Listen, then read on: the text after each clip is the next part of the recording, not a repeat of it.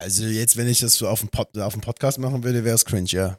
Okay, warum das? Okay, jetzt will ich es umso mehr wissen. Nee, das Ding ist ja, wenn ich auf der Bühne stehe, muss ich ja mehrere Stimmen sprechen aha, können. aha. Das heißt, ich versuche halt die verschiedenen Stimmen zu imitieren und das ist dann cringe. Hätte also auf der Bock Bühne drauf. ist mir das egal und wenn solange also solange keiner irgendwie bei dem Soundcheck dabei ist, ist mir das auch egal. Aber im Okay. Podcast würde ich jetzt nicht machen. Okay, weil du sofort Feedback bekommst und die Leute quasi vor dir nee, siehst. weil also irgendwie klingt das strange. Ist es ja auch so bei mir, wenn ich auf der Bühne stehe und im Publikum ist niemand, den ich kenne, kann ich besser spielen, als wenn Leute da sind, die ich kenne.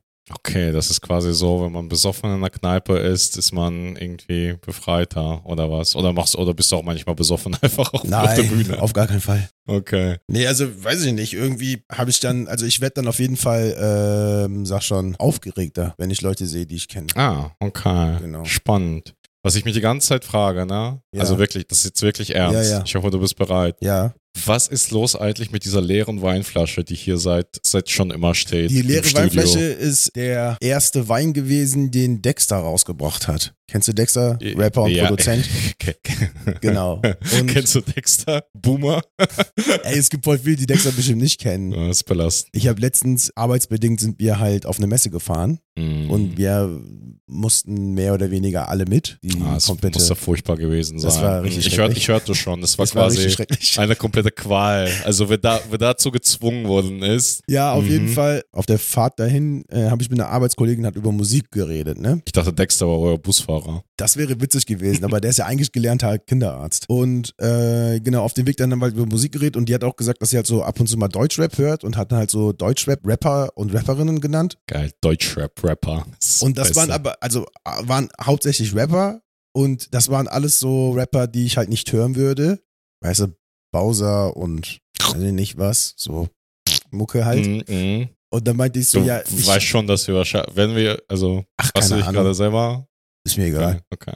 Und dann äh, habe ich gesagt, so, nee, ich höre lieber so Dexter und Fettoni und, keine Ahnung, Edgar Retrobot, Wasser, Edgar Wasser, sowas. You. Und da hat sie mich halt angeguckt und, weißt du, so als hätte ich gesagt, weiß ich nicht, ich höre Alien-Musik. Weißt du, so noch nie was davon gehört. Und hat mich nur strange angeguckt und war so, ja, okay, kenne ich nicht. Ich so, ja, Stuttgart halt. Also, Mhm. das ist ja die Stuttgarter Schule, obwohl die nicht alle aus Stuttgart kommen. Ja, wir sind zurück. Hallo, wir, wir sind da.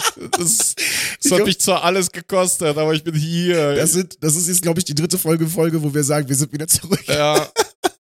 Naja, gut, wir machen halt spannend, ne? Jede Folge ein Comeback. Aber es soll ich jetzt nicht mehr mal. wirklich so spannend bleiben. Ab jetzt, keine Ahnung. Äh, erstens, der Winter bzw. Herbst, also der Herbst ist da, der Winter kommt. Wir haben jetzt auch nicht mehr so viel Zeit, irgendwie rumzureisen gefühlt. Winter kommt. Und äh, ja, deswegen, ja, ich glaube, wir haben beide unsere Krankheiten jetzt mal überwunden und können uns auch mal ans Mikrofon setzen. Ja, ja, also zu, alle körperlichen Krankheiten sind überwunden. Das, Das ist Das, das auf jeden Fall. Genau, Mhm. das ist auch der Grund gewesen, warum wir wieder schon wieder so eine lange Pause machen mussten. Denn ähm, erst war ich krank, dann war Pino krank. Ja, Bro, und dann war einfach deswegen- zu tun. Ich habe meine, boah, mir ist was richtig krasses passiert. was denn? Ich hatte so richtig nice Sneaker Ja, und dann war ich damit mal auf einem Konzert das hätte man nicht machen und müssen. dann waren die nicht mehr Nicht so mehr so nice. geil. Und dann standen die ungelogen so ein halbes Jahr lang rum. Ich habe die sauber gemacht und jetzt trage ich die einfach die ganze Zeit. Jetzt ist es so, weil die nicht eingetragen waren, ist es so, als ob ich einfach neue Sneaker habe, ohne mir neu gekauft zu haben. Das ist fantastisch. Äh, ja, wir kommen bei Pferdesalbe, wir machen Podcast Und über, schon wieder fängst du so an. über Dinge. Über, über Dinge und nicht über Pferde. Jedes, das, hast, du- das hast du gesagt. Ich jedes hatte Mal, original, ich jedes hatte Mal. Du hast schon, wieder, du hast schon ich- wieder mit dem gleichen Ton und der gleichen Geschwindigkeit, mit, den- mit den gleichen ich hatte Worten original eine angefangen. komplett andere Idee. Was wolltest du denn sagen? Ich wollte, ja, was wollte ich sagen? Wieso sind wir wach seit Tagen? Mm, Mhm. Das war geil. Aber du übernimmst halt einfach auch, also du würdest halt einfach die ganze Zeit weiterlabern. Das ist halt das Problem. Ich warum halt würde ich dann weiterlabern? Weiß ich nicht. Zu Oder was? würdest du irgendwann einfach, einfach irgendwas dann sagen und einleiten? Ich bin so der Einleiter, glaube Nee, ich. bei das Ding uns. ist, ich bin ja immer noch der festen Überzeugung, wir müssen nicht einleiten. Ey, ich, will, ich liebe einleiten. Na, hallo, weißt du, was ich meine? Na, wie geht's? Und, habt ihr uns vermisst? Keine Ahnung, ich finde das mega, weiß ich nicht. Ich find's richtig geil. Einleiten. Ja, Super. einleiten, keine Ahnung, zu den Themen können wir einleiten, aber nicht zum Podcast. Ja, aber stell dir mal vor, uns hört jemand heute das erste Mal. Ja, dann herzlichen Glückwunsch, dass du, herzlichen Glückwunsch, dass du uns gefunden hast. Schön, dass du bei uns bist. Setz dich hin, mach's dir bequem. Das ist der beste Podcast, den es in Deutschland gibt. Ja. Und äh, Ey, mega Anfang einfach. Herzlich willkommen. Ja, So, hallo? War das so schwer? War das Nein, so war's schwer nicht. einzuleiten? Nein, Du leitest wie einfach nie ein. Du ja, bist, ich finde halt so du bist Einleitung, der passive Einleiter weil wir brauchen sowas, finde ich nicht. Ich finde find das gut. Also ich bin der festen Überzeugung, wir brauchen immer noch ein Intro. Ist das unser erster Beef eigentlich? Ja, das als, ist unser als, erster als Beef. Podcast-Pärchen. Live, oh, live auf beim On Podcast. Radio. So, und jetzt machen wir daraus einen Beziehungspodcast. Geil, let's go. Scheiß drauf, Themen wegwerfen. Auf keinen Fall, Wir reden Digga. über Beziehungen. Auf keinen das Fall. wäre gut. Nee, nee, nee. Okay, so spät schon. Naja, ja, gut. dann fangen wir mal an mit Du. dem kalten Keks der Woche. Den habe ich mitgebracht. Oh, mein. Name ist Ayas. Vor mir sitzt der. Pino, Herzlich willkommen bei Pferde- Pferdesalbe. jetzt hast du ausgeleitet, nachdem ich eingeleitet Ich habe. weiß. Merkst du? So, also, wir haben ja gerade gesagt, dass ähm, wir halt krankheitsbedingt halt den Podcast erstmal für eine lange Zeit aussetzen mussten. Ich kann mal kurz erklären, was mir eigentlich passiert ist, weil das ist dann auch so die Einleitung zu dem eigentlichen Thema. Oh Gott, Und- no. genau. Und zwar reden wir heute über den Nahostkonflikt. Nein. er ist Äh. fast vom Stuhl gefallen.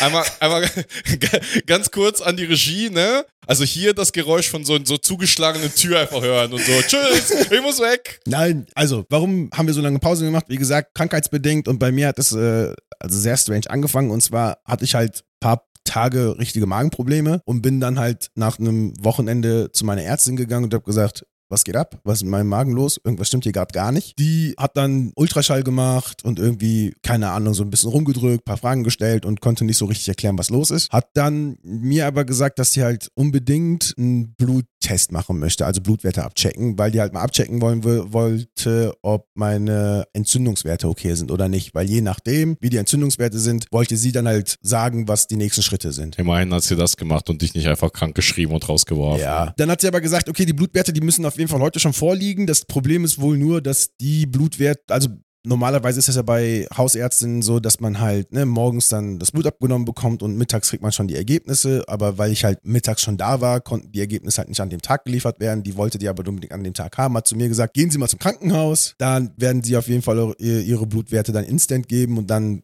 können sie halt mit den Blutwerten zu mir zurückkommen oder die Ärztinnen und Ärzte im Krankenhaus werden dann halt sagen, was Phase ist. Ja, ich dann also da gewesen, die mir Blut abgenommen, gleichzeitig auch wieder so Ultraschall, Röntgen, hast du nicht gesehen vom Magen und Darm und hast nicht gesehen. Und dann komme ich zurück und dann sagt der Arzt zu mir so, ja, also Magen-Darm-mäßig ist es nur auffällig, dass ihr Magen sehr langsam arbeitet. Muss man sich aber keine Sorgen machen, da gibt es eine Tablette, die nehmen sie und dann, also nach zwei Stunden sollte alles wieder gut sein. Einziges Problem ist, bei den Blutwerten ist ein Wert dabei, der ist viel zu hoch, der macht uns Sorgen. Und Das ist genau das, was man hören möchte auf Und einem Montagmorgen. Man wollte eigentlich zur Arbeit. Absolut ja, das geil. war halt auch so dein, das Ding, ne? Ich habe halt bei der Arbeit Bescheid gegeben, dass ich zum Arzt muss. Und bis ich dann wirklich im Krankenhaus alle meine Werte und so bekommen habe, waren es irgendwie 2 Uhr, also 14 Uhr, weil ich halt auch so lange warten musste und so ein Bums. Ne? Also erstmal bei der Ärztin, dann im Krankenhaus. Ja, auf jeden Fall hat der gesagt, dass halt ein Wert dabei ist, der viel zu hoch ist. Und zwar ist er um das 15.000-fache zu hoch. Okay, gut. Und- überhaupt nicht übertrieben oder so. Und das wäre halt wohl lebensgefährlich, hat er gesagt. So, ich meine so. das hast du mir gar nicht erzählt. Habe ich das nicht erzählt? du hast, nee. Ja, auf jeden Fall kann. Ja gut, ich war eh kurz vor Ohnmacht, als ich im Krankenhaus war. So, also. und dann äh, hat er zu mir gesagt, so, ja, ähm, der Wert muss auf jeden Fall runtergebracht werden und das schaffen wir aber nur in, also nur die Niere kann das abbauen und dafür ähm, muss halt Wasser in ihren Körper gepumpt werden. Das heißt, nicht nur durch Trinken, sondern auch intravenös wurde mir halt wirklich originally Wasser in den Körper gepumpt. Jetzt ist wohl das Ding, die Niere arbeitet grundsätzlich wohl nur so 80 zu 80 Prozent. Also die gesunde Niere eines Menschen arbeitet nie über 80 Prozent, weil über 80 Prozent kann es halt passieren, dass die Niere irgendwann sagt, Digga, ich habe keinen Bock mehr. Das ist wie ich auf der Arbeit, einfach original. und dann halt sagt, okay, ich schalte mich ab, weil die, weil die so viel Wasser in mich gepuppt haben, ist es halt wohl so, dass die Niere dann halt über diese 80% kommt und wenn die halt 101% erreicht, schaltet sie sich sowieso ab. Also über 101% darf die nicht. Das heißt also, ich muss im Krankenhaus bleiben. Ich so, und das Ding ist hier bei mir, ich nehme ja sowas nie, ich, beziehungsweise ich nehme sowas immer sehr rational auf, ne? Ich saß da und dachte mir so, okay, was heißt das jetzt für mich? Ja, das heißt für sie, dass sie halt jetzt mindestens zwei Tage ins Krank im Krankenhaus bleiben müssen. Cool. Ich also ins Krankenhaus gekommen, die mir dann irgendwie angefangen, intravenös Wasser zu verabreichen und haben das dann für, ich glaube, 48 Stunden gemacht und alle drei Stunden waren das insgesamt sechs Liter, die ich bekommen habe. Das ist eine ziemlich Menge. Das ist eine Zim- richtig, also, das ja, ist ja. quasi zwei Stunden auf äh, den Wiesen quasi. gefühlt. und dann Habe ich ähm, gehört, keine Ahnung. bin ich einen Tag später aufgewacht im Krankenhaus äh, Krankenhaus und habe irgendwie gemerkt, dass es halt, also ich war halt innerhalb von 24 Stunden bin ich, glaube ich, auf mal das Zweifache von mir irgendwie angeschwollen gewesen, weil der Körper ja dann das Wasser irgendwo speichern muss. Ich hatte wirklich richtig Probleme mit so Bewegungen, weil die halt einfach, also mein Körper hat einfach nicht mehr das getan, was ich wollte, ne? Weil halt so viel Wasser irgendwo gespeichert werden muss. Abgefahren war vor allem mein Gesicht, meine Füße und meine Hände. Die waren wirklich, also meine Hände, wenn ich sie so zusammengeballt habe, war das einfach nur so ein Fleischklumpen. Da war nichts mehr mit einzelnen Fingern und so. Sehr original das Meme von dieser, von dieser dicken Faust, diese, diese Genau, zusammengedrückt aber halt wird. noch fetter so, Digga. und dann meinte ich so, okay, keine Ahnung, wenn du so viel Wasser, also ich habe danach gefragt und die meinten, wenn die so viel Wasser bekommen, ist es normal. Ich so, cool, dann ist das wohl so. Dann hieß es aber, die Werte gehen zurück. Ich muss aber mindestens noch einen Tag bleiben, weil die Werte noch nicht bei dem Wert sind, wo die halt sein sollen.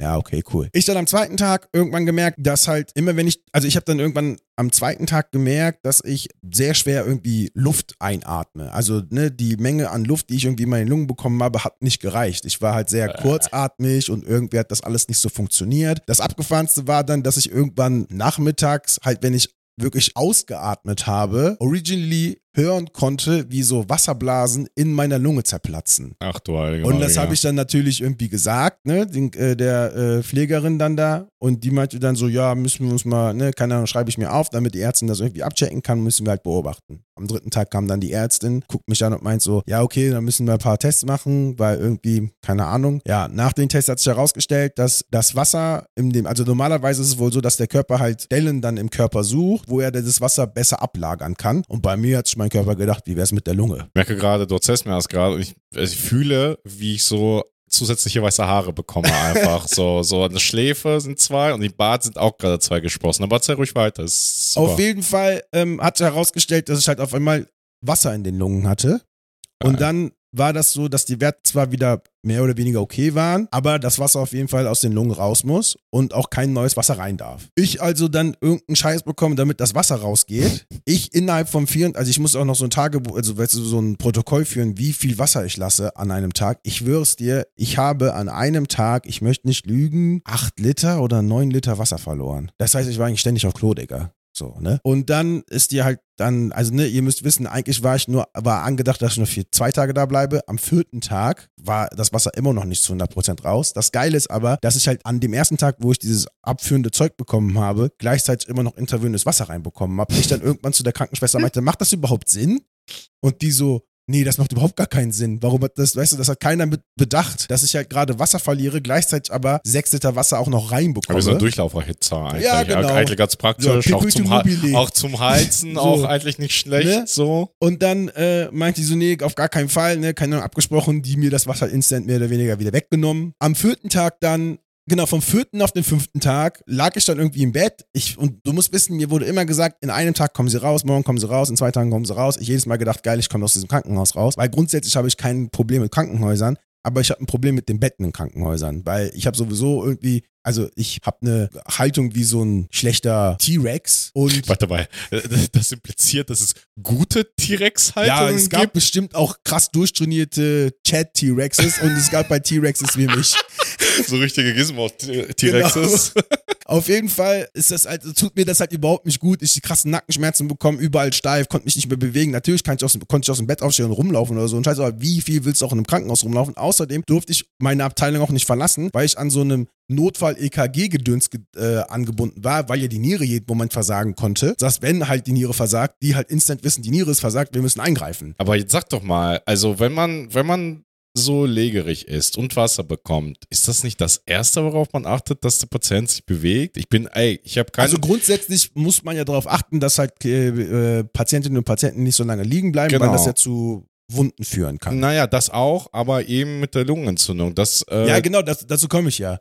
Ne? Also dann war das halt so, dass also nach vier Tagen, beziehungsweise am fünften Tag hieß es, okay, das Wasser ist zwar so, also die gefährliche Menge an Wasser ist raus, da ist immer noch was drin, aber äh, genau, und dann habe ich aber vom vierten auf den fünften Tag Hardcore Schüttelfrost bekommen.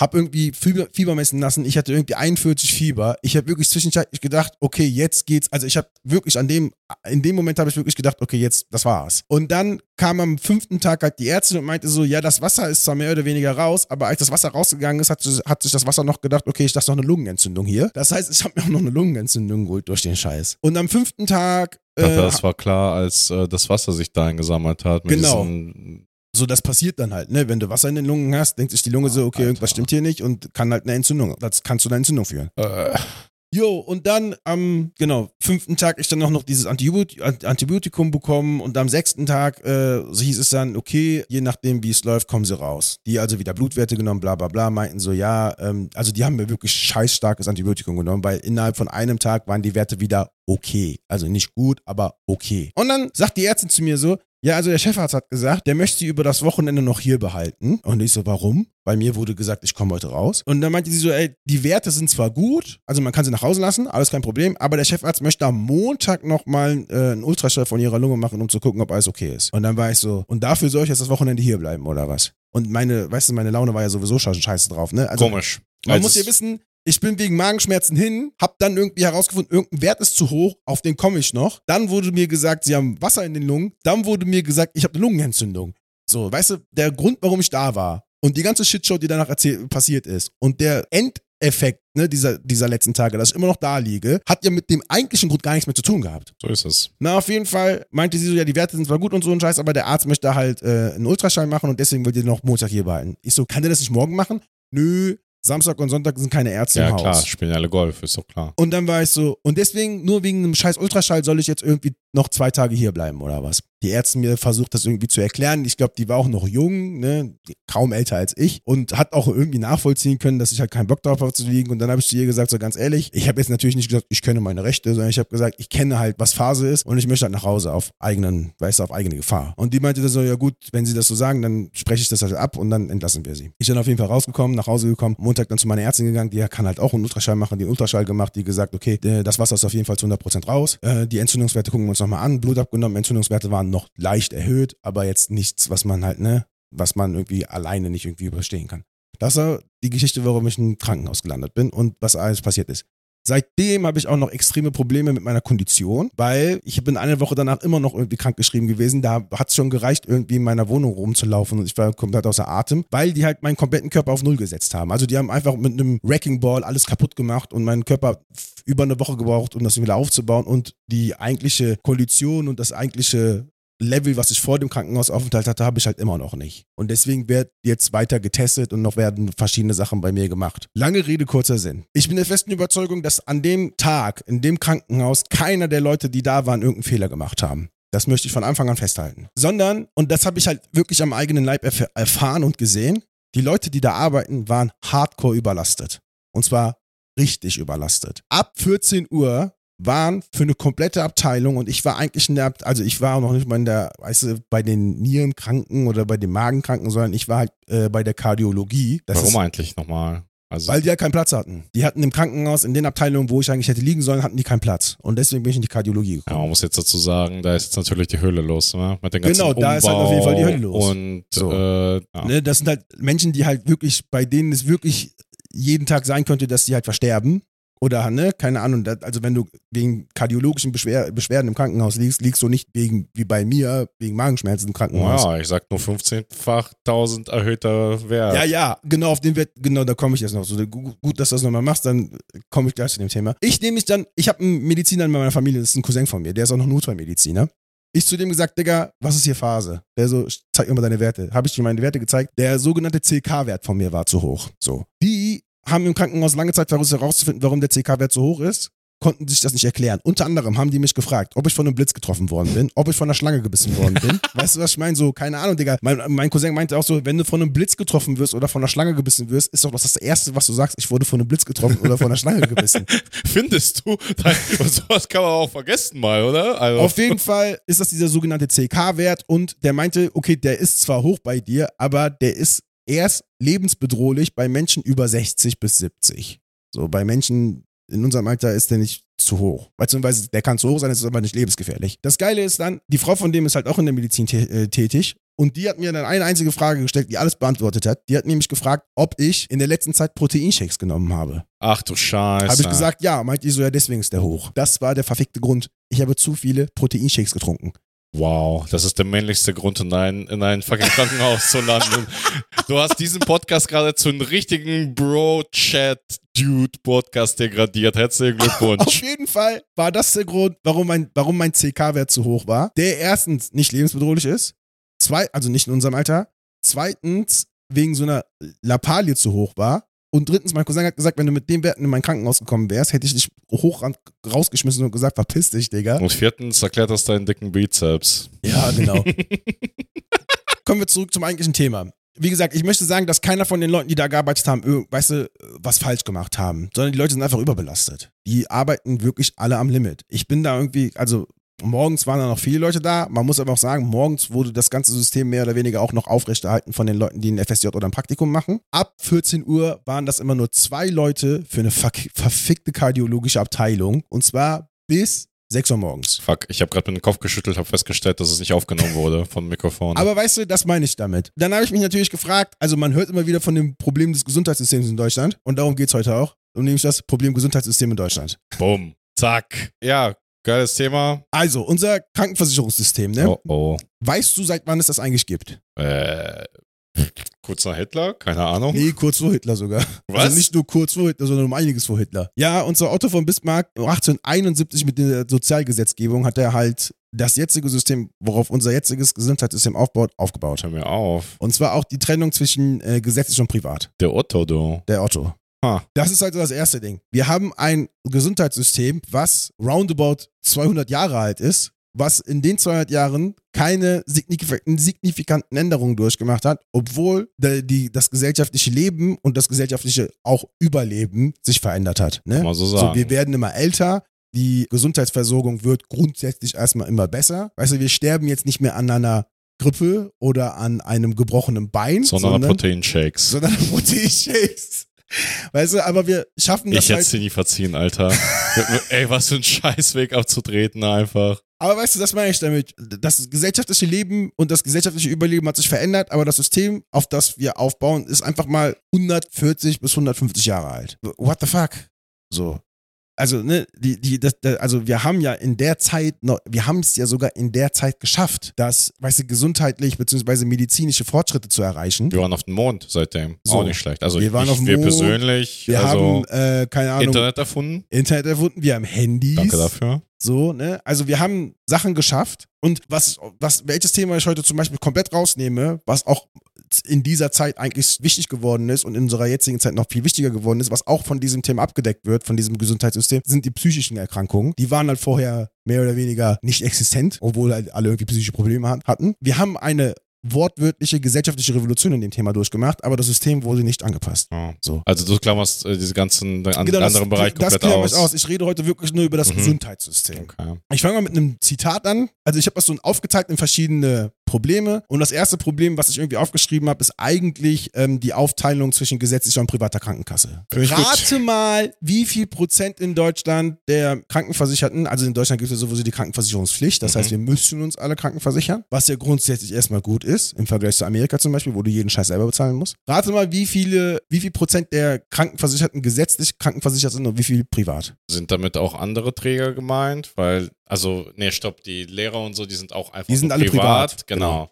Dann sage ich 30, 70. 89% sind gesetzlich krankenversichert und 11% sind privat. 11 Prozent, Das ist hardcore wenig. Das ist echt nicht so viel. Und jetzt äh, fange ich erstmal bei das Thema an mit einem Zitat von einem Arzt, einem anonymen Arzt aus der äh, Taz. Der hat mal gesagt, das derzeitige Abrechnungssystem zwingt uns dazu, gesetzlich Versicherte wie billige Holzbanktouristen zu behandeln. Natürlich bevorzuge ich meine privaten Patienten, wo immer ich kann, denn ganz alleine von ihnen lebe ich. Sie bekommen sofort einen Termin, ich widme ihnen äh, wesentlich mehr Zeit, ich verschreibe, äh, ich verschreibe ihnen bessere Medikamente und Therapien, weil die Privatkassen dafür im Schnitt das Dreifache bezahlen wie die gesetzlichen. das ist frech. Das, ist das nur ein Zitat oder sind das irgendwelche Facts? Weil ist das dementieren Zitat, die aber ja immer wieder. Das ist ein Zitat, aber ich kann dir das auch mit Facts belegen. okay, weil, also alles, was ich gelesen habe, dementieren die das ja vehement. Das ist halt. Ja, ja, natürlich dementieren die das.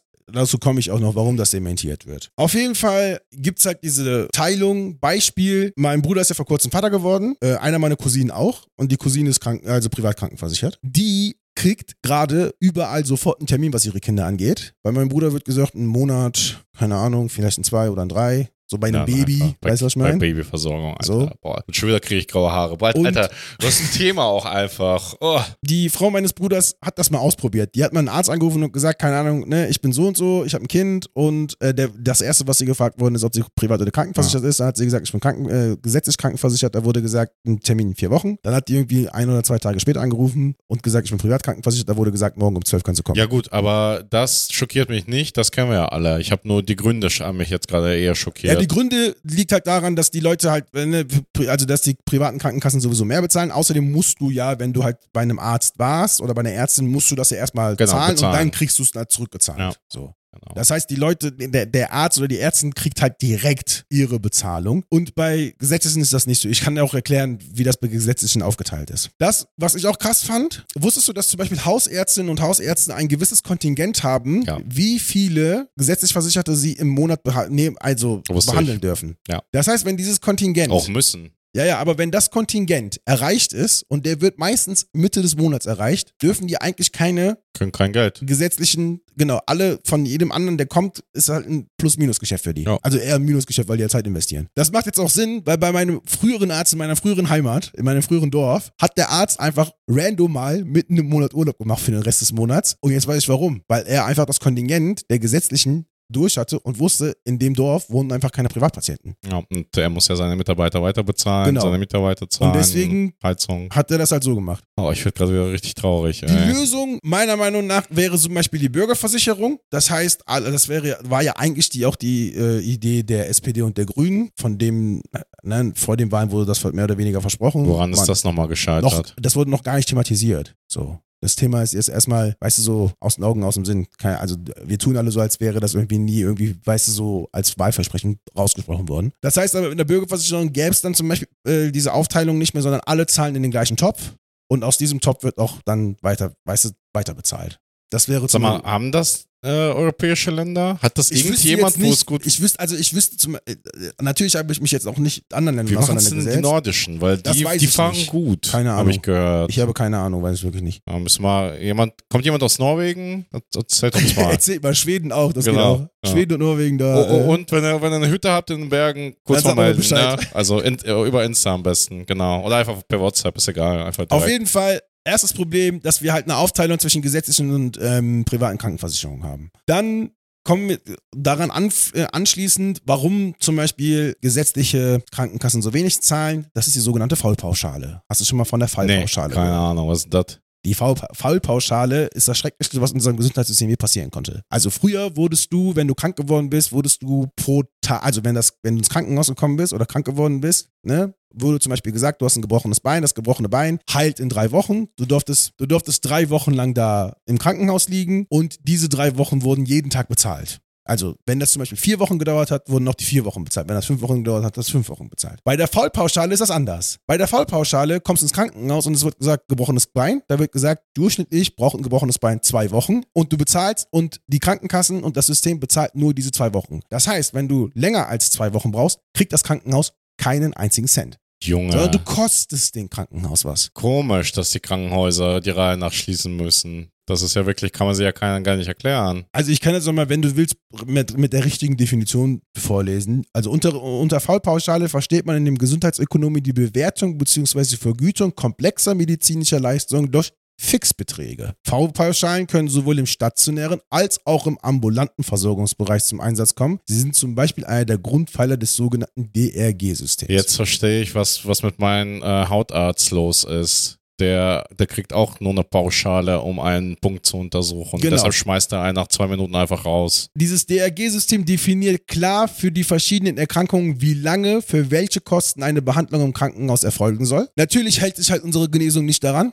Ne? Komisch. Also bestes Beispiel ich. Ne? Also ich bin zwar so von den Werten bin ich fit, aber irgendwas stimmt immer noch nicht bei mir. So, da muss man einfach mal gucken, was los ist. Und meiner Meinung nach reicht es jetzt auch nicht aus, ständig irgendeinen Bluttest zu machen, weil das ist, glaube ich, jetzt der achte Bluttest in drei Wochen, den ich jetzt irgendwie abgegeben Ja, habe. ist ja klar, erst haben die nicht mit Wasser vollgepumpt, jetzt nehmen die einfach Blut ab die ganze Zeit. Ausgleich. Zugleich wachsen die Kosten, das hast du ja gesagt, die Krankenhäuser und so schließen. Zugleich wachsen die Kosten der Krankenhäuser für Gehälter, für Unterhalt und Energie schneller als die Leistung aus der Fallpauschale, weißt du, sie berechnet. Zwar wurde im vergangenen Jahr, wurde die Fallpauschale um 2% erhöht, aber alleine die Insolvenzrate von 10%, weißt du, was ich meine? Du Ja, hast halt immer noch 8% Minus. Ist ein bisschen schwierig, ja. So, warum wurde die überhaupt eingesetzt? Und jetzt wird's richtig dreckig. Also, wenn ich, ich habe diesen Satz gelesen und dachte mir, das ist doch nicht euer verfickter Ernst und ich werde schon wieder wütend, wenn ich das lese. Die Einführung von der Fall Fallpauschale soll die Leistungserbringung im Gesundheitssystem einem verschärften wirtschaftlichen Druck aussetzen. Das ist nicht dein Ernst. Da im einfach. Gegensatz zur tagessatzbezogenen Vergütung, was ja normalerweise Mhm. okay wäre, nur noch ein Fixbetrag erstattet wird, entsteht nach der Modellvorstellung der Anreiz, medizinische Leistungen möglichst schnell und effektiv zu erbringen. Da frage ich mich doch, wann, also wenn ich Wasser in den Lungen Also nach habe, der Logik ist, würde man ein kaputtes Bein schneller heilen, wenn der Arzt sich mal richtig anstrengen würde. ja, aber weißt du, Anstrengung ist irgendwie messbar, gebe ich dir recht. Aber nee, es war, es ja, war ja, aber weißt du, gemeint. irgendwie, ne, aber jetzt wird's richtig absurd. Bei mir zum Beispiel hat sich, also das Wasser in meinen Lungen hat sich nur angesammelt, weil mein Körper das Wasser nicht wie jeder normale Durchschnittskörper instant wieder rausgelassen hat, sondern sich gedacht hat, ich speichere das mal. Das kann doch keiner vorher hervorsehen, das kann doch keiner vorher erdenken. Ja, Dr. House hat das vorher gesagt. Ja, ja. Aber weißt du, man, man kann ja, jeder Mensch ist ja anders. Es gibt keinen Fall, den Genau, du du meinst. kannst Es gibt ja nicht- keinen Fall für die so, Fallpauschale. Du kannst ja nicht sagen, dass halt, weißt du, dass der Körper jedes Mal, dass jeder Körper auf jede Behandlung gleich reagieren wird. Wie willst du es effektiv schaffen, Wasser aus den Lungen zu bekommen? Durchschnittlich soll das drei Tage dauern und dann ist es aber wohl so, dass er das halt speichert und dann auch noch eine Lungenentzündung reinbekommt und so ein Scheiß. Was, also weißt du, was ich meine? Wie will man das messen? Wie will man Effektivität der Gesundheit messen können? Und vor allen Dingen vergiss mal die Messung, wie unmoralisch ist das bitte? Also wie unmoralisch ist es, Effektivität und einen Druck zu erzeugen in so ein Thema wie Genesung von Patienten? Sollte das nicht irgendwie im Vordergrund stehen? Ja, also guck mal, das und Ding nicht ist der ja auch, wirtschaftliche Druck Also dahinter? grundsätzlich finde ich es ja auch mega absurd, dass wir in Deutschland Krankenhäuser haben, die im wirtschaftlichen Druck entstehen müssen. ah, das ist aber nicht Mein- nur ein deutsches Problem. Ja, ja, aber meiner Meinung nach müssten Krankenhäuser, weißt du, zu, zur Grundbedarfsdeckung gehören. Wie so eine Infrastruktur, wie Schulen, wie keine Ahnung was. So, sowas ist, sowas können wir nicht aus der Hand geben. Wie viele städtische Krankenhäuser, die noch von der städtischen Ver Verwaltung verwaltet werden, kennst du noch?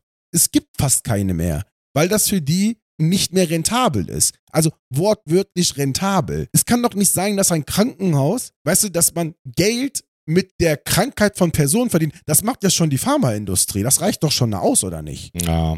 Andererseits, weißt du, das ist jetzt so lapidar gesagt und wahrscheinlich hast du recht, also mein Gefühl sagt mir auch, dass du recht in dem Punkt hast und dass, dass dieses ökonomische System da nicht reinpasst und äh, unmoralisch ist und auch nicht funktioniert, allen Anschein nach. Die gehen ja pleite äh, jetzt rein nach. Andererseits kann ich mich noch an die Krankenhäuser und Krankenversorgung in äh, mein Heimatland erinnern und die sind alle städtisch geregelt. Ja, das- und das hat mal funktioniert, aber dann ist das Land nicht ja, gut, dann kann ich dir ein. Beispiel von der Türkei geben. In der Türkei ist das zum Beispiel auch so. Es gibt städtische Krankenhäuser und es gibt private Krankenhäuser. Und du Mhm. Kannst aussuchen, ob du ein städtisches Krankenhaus bekommst. Zwar nicht die hundertprozentig mega geile Dings bekommst, weißt du, kein Einzelzimmer, kein gar nichts. So. Oder du gehst in ein privates, wo du wirklich jeden einzelnen Scheiß von, weißt du, von der eigenen Tasche bezahlen musst. Aber da wirst du auch be behandelt wie ein König. Mein Ding ist, was ich sagen möchte. Die Grund, weißt du, diese, diese Grundausstattung, beziehungsweise die Grundbehandlung, die müsste doch städtisch organisiert sein. Wenn du dann sagst, ich möchte das Plus, das Extra, dann nimm dein eigenes Geld in die Hand und geh in ein privates Krankenhaus, was komplett auf Wirtschaft und privat irgendwie komplett ausgestaltet da ist. hast du ein amerikanisches System und die gehen da auch alle drauf. Ja, aber das amerikanische System ist das Problem, dass das amerikanische System nur das Private hat. Ich Mhm. möchte ein Dopp, also weißt du, ich möchte nicht die Aufteilung zwischen gesetzlicher und privater Mhm. Krankenversicherung, sondern ich möchte eine, Auf eine Aufteilung zwischen gesetzlichen und privaten Krankenhäusern. Hm, Ich möchte, dass wir Krankenhäuser haben, die grundsätzlich erstmal für alle zugänglich und für alle irgendwie bezahlbar und alles irgendwie, weißt du, in ihrem, in ihrem perfekten Zustand machen. Weil,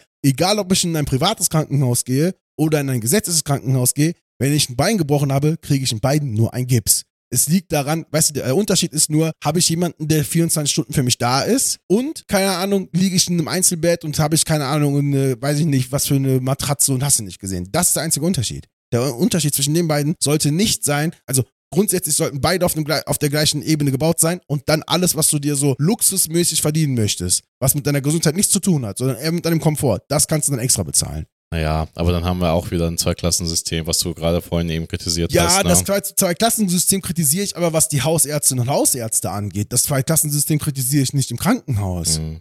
Okay, na, ist, ist okay. Also So, das ist in- ja deine Meinung. Ne? Das ist, äh, In, bei, bei, bei Ärztinnen und Ärzten sehe ich das komplett ein. Da dürfen wir kein, weißt du, wenn ich zu einem zu denselben Arzt gehe und Genau, äh, dann, der, der sollte dann nicht irgendwie, weißt du, dieses Zweitklassensystem aus, weißt du, austarieren, sondern ich sollte überlegen, ob ich mit meinem, weißt du, mit meiner Dings, mit meinem, mit meinem Geld, in, mit welchem von den beiden Systemen ich dann im Krankenhaus spielen möchte. Ich meine ja damit, alles, was ich als Plus, als Extra, als Komfort Mhm. bekomme, das soll ich dann extra bezahlen. Alles andere sollte grundsätzlich erstmal in der Base gleich Ja. sein. das ist ja schon das zweite Mal in einem Podcast unterschiedliche Meinung. Ja, es kann sein. Tatsächlich. Nein, das ist ja okay, aber Aber grundsätzlich müssen wir nochmal sagen, dass halt wirtschaftlicher Gewinn bei einem Krankenhaus komplett obsolet Jo. ist. das, So. da, da stimmen wir uns überein. Ja, das, Das kann ja darf- nicht das darf sein. nicht sein. Das darf nicht So. sein. Das ist, das ist noch näher an uns als das Wohnen. Du könntest sogar wahrscheinlich obdachlos sein, aber die Gesundheit. Aber also- unsere jetzige Regierung hat natürlich auch dafür eine Lösung gefunden. Oh, oh.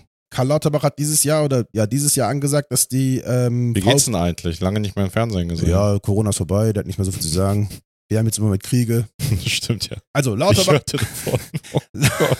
okay. Also Lauterbach hat eine neue Reform ins Rollen gebracht. So richtig ist da noch nichts. Es ist wirklich nur eine Reform, also eine Überlegung. Und zwar soll die Faulpauschale zwar immer noch bleiben. Die Kliniken sollen sich zwar weiter über das Geld aus der Faulpauschale finanzieren. Dazu, also extra dazu, sollen die aber noch einen Grundbetrag bekommen, was den Betrieb des Krankenhauses deckt. Hört sich zwar gut an, Problem ist aber nur, dass gleichzeitig kleinere Kliniken nur noch geringer vergütete Leistungen anbieten sollen. Das heißt, meinen Bluttest mache ich in einem geringer, weißt du, in einem kleineren Krankenhaus. Im Geringverdienerkrankenhaus? Genau. Wenn ich aber in ein anderes Krankenhaus gebe, wo die Fallpauschale sowieso hoch, also weißt du, wo der Fall, den ich hätte, eine höhere Pauschale hätte, den darf ich dann nicht mehr in dem kleinen Krankenhaus machen, sondern den nehme ich schon im großen Krankenhaus Och, machen. Leute. Das heißt, die bekommen erstmal alle, sagen wir mal, also jetzt aus dem Kopf, nur als, als Metapher und als Beispiel zum besser vorstellen. Alle kriegen 5 Euro und dann kriegst du noch die Fallpauschale. Kleinere Krankenhäuser kriegen aber nur die Fälle, die 1 Euro abwerfen und größere Krankenhäuser kriegen die Fälle, die 5 Euro abwerfen pro Fallpauschale. Das heißt, 5 Euro kriegen alle, das kleine Krank- Krankenhaus kriegt aber nur noch 1 Euro dazu. Das heißt, im Endeffekt hat es 6 und das große Krankenhaus kriegt die 5 Euro sowieso und die 5 Euro der, von der Fallpauschale, dann sind wir bei 10 Euro. Das Ding ist, kleinere Krankenhäuser werden nach und nach schließen, Digga. Wir werden genau das haben, was in der Türkei auch so ist. Wir werden nämlich sogenannte Polikliniken haben. Was ist eine Poliklinik? Du Digga. gehst mit einem einzigen, also du gehst zu einem einzigen Krankenhaus, die, und dann kommen wir auch zu dem Job, den es in Deutschland nicht gibt, den mein Cousin in der Türkei macht, nämlich Notfallarzt. Der guckt sich dann als erstes an, was da gemacht, was gemacht werden soll, macht dann irgendwie, keine Ahnung, Operationen, dies, das, die sofort gemacht werden sollen. Und andere Sachen leitet der dann innerhalb des Krankenhauses weiter. Das heißt, du kommst dahin und sagst, ich habe Rückenschmerzen, dann sagt er zu dir, du mit deinen Rückenschmerzen gehst zu dem und dem Arzt. Kommt der nächste und der sagt, keine Ahnung, mein linker Hoden tut weh, dann sagt er, du gehst zu dem Sehr und dem Arzt. spezifisch. Müssen wir, müssen, wir, müssen wir reden? Ist da noch mehr passiert? Okay. Auf jeden Fall, ne, wird das, also im Endeffekt werden wir darauf hinauslaufen. Das heißt, wir werden nur noch einige große Krankenhäuser pro Stadt haben, wo noch weniger Leute arbeiten werden als vorher schon, Ja, weil, weil- die Krankenhäuser werden ja nicht mehr Leute einstellen. Sondern das ist ja erstmal für die komplett egal. Und weißt du, und dann haben wir nur noch, also wenn du irgendwie ein Problem hast, wirst du noch länger auf deinen Termin oder auf deine Links warten müssen, weil ein einziges Krankenhaus die Arbeit von fünf Krankenhäusern machen muss, weil die klein, vier kleineren geschlossen werden werden. Vor Das allen Dingen, doch wie sollen denn die, alle Mitarbeiter da reinpassen aus drei Krankenhäusern in dann ein riesig. Gebäude? Also in, Kranken in der Türkei gibt es halt diese Polikliniken, die sind groß, die sind richtig groß. ja, Das aber sind so genau, Campus. wo willst du die jetzt in so Großstädten hinsetzen ja, und so? keine Ahnung. I don't know. Das ist so, ne? Fallpauschale muss weg. Wir müssen dann, wir müssen das, was diese gesetzliche und diese, diese, ähm, Sta äh, diese private Krankenversicherungsgeschichte müssen wir aufteilen. Nächstes Problem. Fachkräftemangel. Wir haben zu wenig Ärztinnen und Ärzte, Pflegerinnen und Pfleger. Das wird doch nicht mehr. Warum wird das nicht mehr? Warum zum Beispiel wird auf Ländern, gibt es auf, äh, auf ländlicher Ebene weniger Ärztinnen und Ärzte? Kassensitzer. Genau, das sind Das ist so Kassensitzer. frech einfach. Das Die ist, denken das, das ist sich, eine der größten es gibt, Frechheiten es auf der gibt zwei Welt. Gründe, warum, dieses, warum Ärztinnen und Ärzte aus dem Land verschwinden. Die sagen, die meisten Leute wohnen im, in der Stadt, weißt du, ich Mhm. habe mehr Patientinnen und Patienten. Und das zweite, die meisten Leute, die Privatpatienten sind, leben in der Stadt. Von denen kriege ich mehr. Deswegen hat keiner mehr Bock, aufs Land zu ziehen. Weil die Landbevölkerung erstens weniger wird und zweitens nicht so viel Geld einbringt. Naja, also, aber das ist ja, das entscheiden ja nicht die Leute, sondern das ist die Kasse, die das entscheidet. Kassensitze entscheidet nicht er darüber. Er kann sich nicht einfach irgendwo niederlassen. Ich zitiere mal so ein Krankenhaus, Dudi, der zum Verband ist, der beziehungsweise der Krankenhäuser Deutschlands gehört. Junge Menschen können wir nicht mehr überzeugen, sich für einen pflegenden Beruf zu entscheiden. Komisch. Fehlen bereits jetzt schon mehrere 10.000 Fach- und äh, Pflegekräfte im Gesundheitswesen, kommt durch den demografischen Wandel zusätzlicher Druck drauf. Jeder dritte Beschäftigte in in den Krankenhäusern ist über 50 Jahre alt, die Zeit drängt. Wow. Also weißt du, was Leute in der Pflege verdienen? Ja. Ja. Das ist eine Frechheit. Ja, das ist echt. Das ist eine Frechheit. Digga, guck mal, weißt du, was ich nicht verstehe? Die Leute, die gerade ihr, die ihr Kreuz machen, um irgendwelche Leute zu wählen, weißt du, was ich meine? Die sind doch alle mindestens 20 Jahre älter als ich. Die werden doch eher mit dem Gesundheitssystem und mit Krankheiten zu tun haben als ich. Warum überlege ich mir dreimal, wem ich mein Kreuz gebe und überlege sowas und an meine Altersversicherung, also nicht Altersversicherung im Sinne von Geld, sondern auch was meine Gesundheit angeht und diese Leute nicht. Das habe ich mir auch schon gefragt. Wie Ich verstehe es sein kann. nicht. Weißt du, die Begründung zum Beispiel, dass viele Boomer sagen oder Boomerinnen sagen, ja, keine Ahnung. die Boomerin ist gut. Weißt du, dass, dass die sich sagen so, ja, keine Ahnung, Alter, Umwelt ist mir egal, in zehn Jahren bin ich ja eh tot, jetzt nochmal YOLO und dann ab geht's. Ne? Eine zehn Das Jahre kann können ja- ziemlich lang werden, Ja, wenn man Krebs aber, hat. weißt du, das, ja, genau, genau.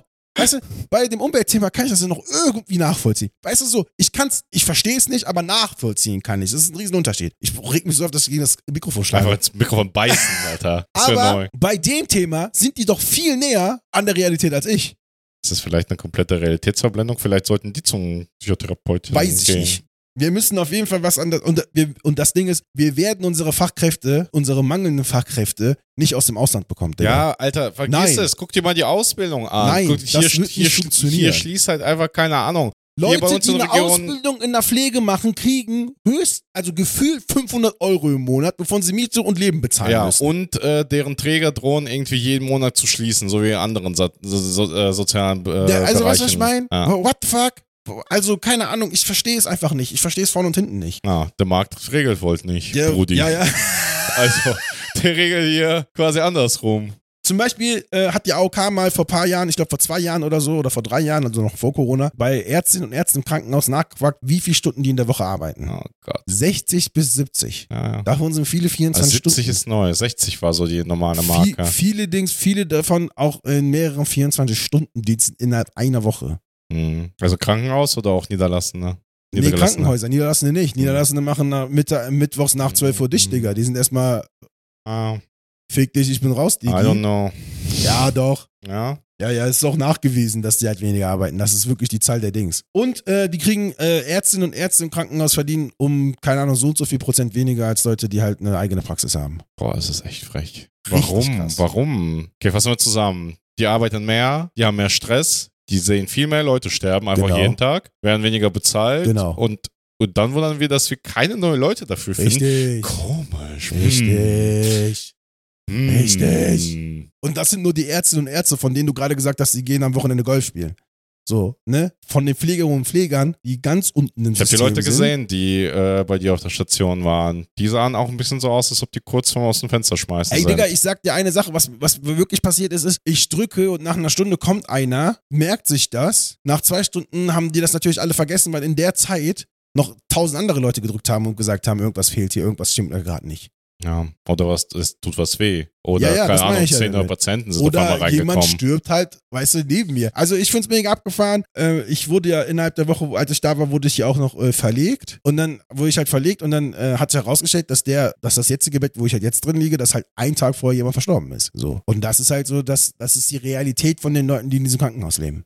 Äh, arbeiten. Muss ich mir das mal vorstellen. Und die kriegen we also um einige Prozent weniger als Leute, die halt, weil die kriegen ja zum Beispiel keine können sich hier nicht aussuchen, ob sie jetzt einen Privatpatienten nehmen wollen oder einen Kass- Kassenpatienten nehmen wollen, weil das Krankenhaus entscheidet, wie viel Geld du bekommst. Oh.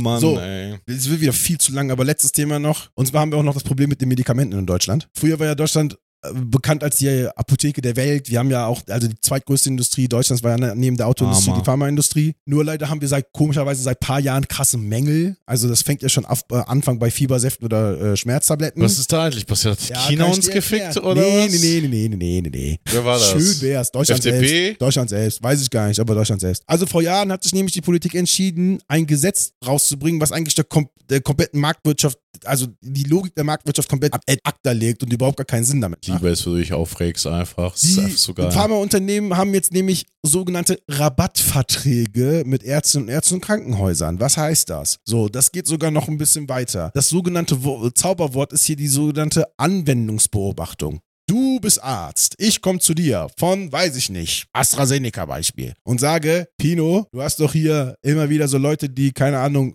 Probleme mit ihrem linken Hoden haben. Ich habe da was Neues herausgefunden. Ich habe da was Neues erfunden. Wie wär's, wenn du das den Leuten verschreibst mit der Begründung, du schreibst auf, was diese Tablette für Nebenwirkungen haben könnte, schickst das denen und dafür kriegst du Geld. Das heißt, der Arzt oder die Ärztin wird dafür bezahlt, ein gewisses Medikament mehr zu verschreiben als andere. Warum? Die, weißt du, die sagen, wir wollen ja nur beobachten, also weißt du, die Pharmaindustrie sagt, wir wollen ja nur beobachten, was für Nebenwirkungen es gibt. In Deutschland wird jedes verfickte Produkt, was wir uns in den Hals schieben, egal ob Essen oder Medikamente, hardcore geprüft. Wir brauchen das nicht. Das ist eine komplette Nullnummer. Das stimmt nicht. Unabhängige Beobachterinnen und Beobachter sagen, dass diese Anwendungsbeobachtungen nichts zu bedeuten haben. Keinen Die- medizinischen Hintergrund haben. Null. Die Pharmaindustrien ändern noch nicht mal irgendwas daran, wenn später eine, weißt du, Dings gefunden wird, eine, Eine Nebenwirkung, Nebenwirkung, gefunden wird. mhm. Da wird gesagt, das war einer von, Wir haben es beobachtet, wir haben auf den Zettel geschrieben, aber gemacht nee, nee, haben da wir wird gesagt, das ist einer von 30 Millionen, Genau. bei denen das passiert ist, das schreiben wir nicht rein. Ja. So, die, weißt du, aber die, mit dieser, mit dieser, weißt du, mit, Gründung? mit, Mhm. diesem, mit diesem Strohmann-Argument schaffen die es, dir einen Vertrag zu Ich habe unterjubeln. gerade das Strohbot-Argument verstanden, musste instant an Korn denken, dachte mir, boah, jetzt, jetzt Auf jeden so Fall ist es bei denen so, dass die halt dann sagen, okay, hier, ähm, hier, ne, wenn du das verschreibst, kriegst du von uns Geld. Ja. Deswegen haben wir ein Problem gerade mit unseren Medikamenten. Weil halt diese Pharma-Lobby, und das ist vor allem die Lobby, die hat natürlich ein Rieseninteresse daran, dass sich das nicht ändert, die sagen, okay, ähm, wie wär's, wenn das Gesetz noch so bleibt und noch vielleicht noch geiler wird. Beziehungsweise es ist noch nicht verboten, das ist das Problem ist, es gibt kein Gesetz, das das verbietet. So, und die tun alles dagegen, dass dieses Gesetz nicht rauskommt. Das Abgefahrene ist, weil in Deutschland nur noch eine gewisse Anzahl von Medikamentinnen und Medikamenten an Patientinnen und Patienten, Medikamentinnen und Medikamenten, geil, ich gender ein Medikamentenwort. Du, Ich bin Ey. komplett auf 180, Digga. ist alles gut. Ähm, weißt du, in Deutschland ist es so, dass die Pharmaindustrie gesagt hat, in Deutschland gibt es ja zum Beispiel nur, sagen wir mal, 500 Medikamente, die hier wirklich gebraucht werden. Deswegen stellt Deutschland im Moment für Deutschland keine, also nicht mehr als diese 500 Ach Medikamente du her. Scheiße, ernsthaft? Ernsthaft. Und weil die gesagt haben, okay, in Ja gut, Deutschland. aber wie erklärt das das Antibiotika fehlen? Die braucht man schon noch Ja, ab und das ist an. nämlich das Ding.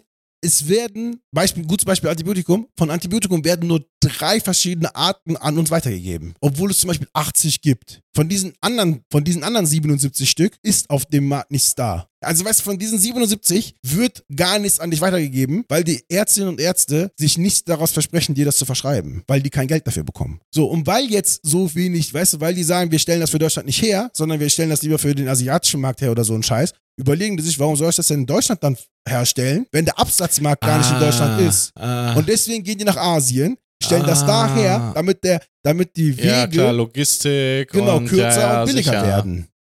Ja, und dann äh, muss es wahrscheinlich, um das nach Deutschland zurückzuholen, wenn es einen Mangel Genau. gibt, einfach für super teuer importieren, was ja gar keinen Sinn macht und dann wird das einfach nicht gemacht und dann fällt ein scheiß Antibiotikum in der Apotheke. Genau. Was für eine Scheiße, Alter. Was für ein Fick. Was ist das denn für eine, Alter, also wirklich, ey. Nee, also ich, bis dato war ich nur traurig, aber jetzt bin ich auch einfach, komplett- ich bin durch einfach. Was ist Scheiß, Digga? Was ist für, was für eine Kacke, Alter? Ja, Wofür bin ich denn hierhin emigriert? So, ja, ey, Hat mir auch keiner gesagt. keine Glaub Ahnung.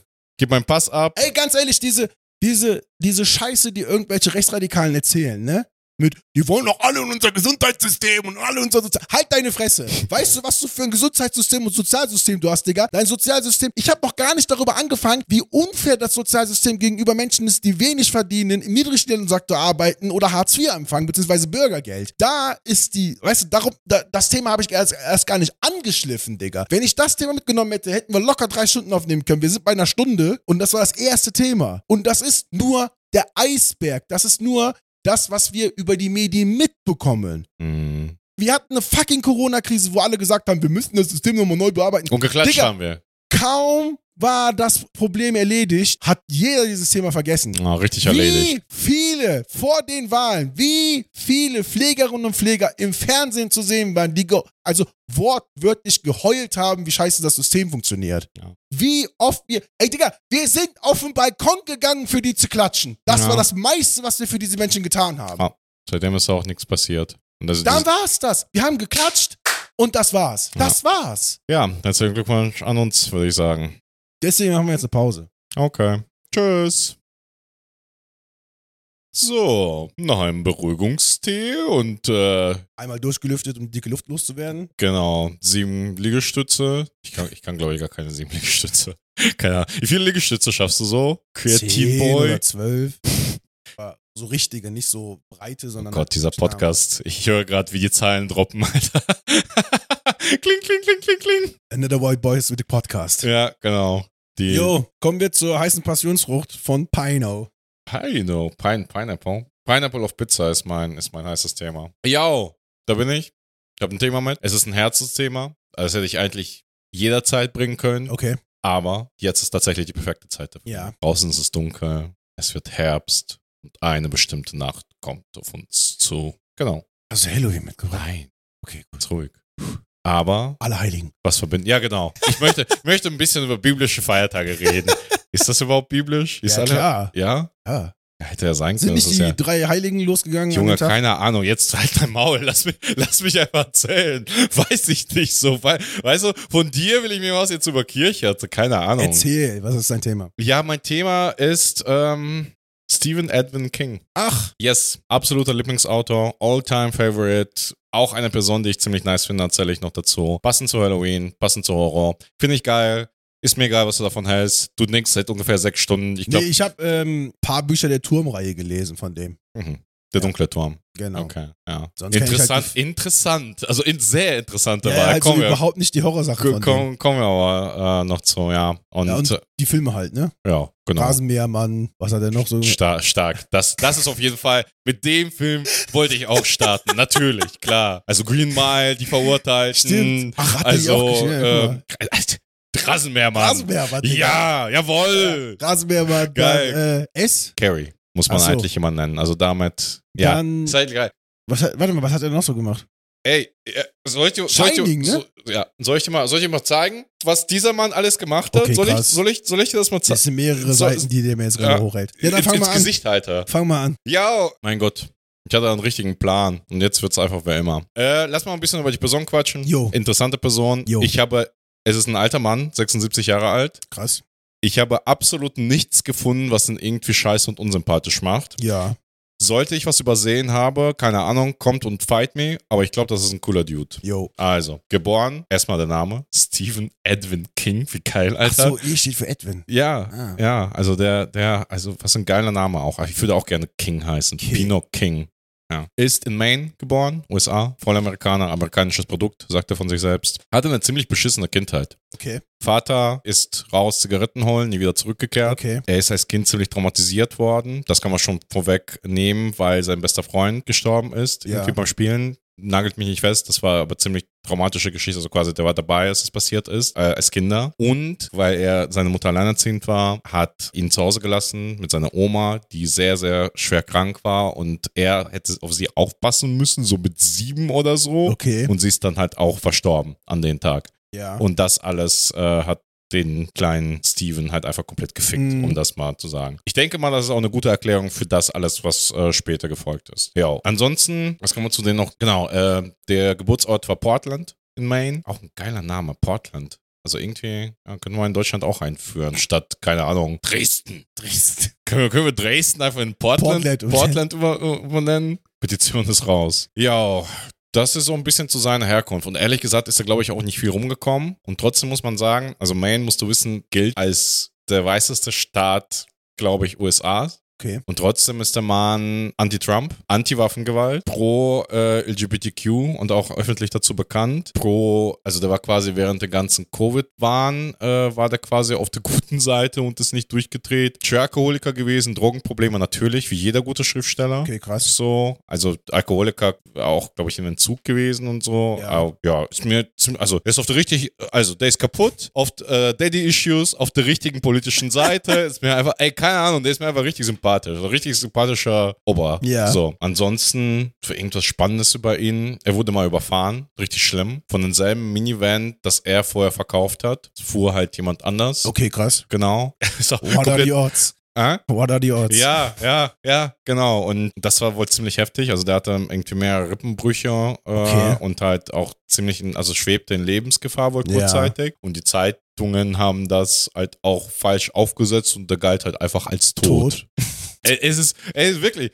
Also nicht nur hier ist das Gesundheitssystem gefickt, würde ich mal sagen. Ja, Äh, irgendwie ist da, hat da so jemand ein bisschen äh, was verwechselt, Ja. würde ich sagen. Und ehrlich gesagt, habe ich keine Ahnung, wie ich dazu kam, dass es überhaupt so über mich, Mhm. also dass es so über mich gekommen ist. Ich glaube, das müssten tatsächlich die Filme gewesen Ja, sein. also ich bin doch durch die also Berührung mit ihm gekommen durch die Filme, weil meine Mutter Horrorfilme mag.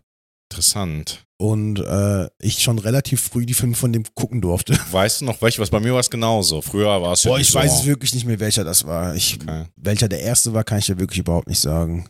Aber Okay. ich weiß halt, also das Ding ist ja auch bei dem, ich wusste zum Beispiel gar nicht, dass die Verurteilten von dem ist, Mhm. halt geschrieben sind. Ne? Das Ding ist ja, dass man bei vielen Filmen auch nie so richtig weiß, ist das jetzt eine Adaption, wenn man das halt aktiv nicht mitbekommen hat, dass sie halt adaptiert worden sind. Deswegen kann ich ja gar nicht sagen, welche Filme ich von dem gesehen habe. Okay.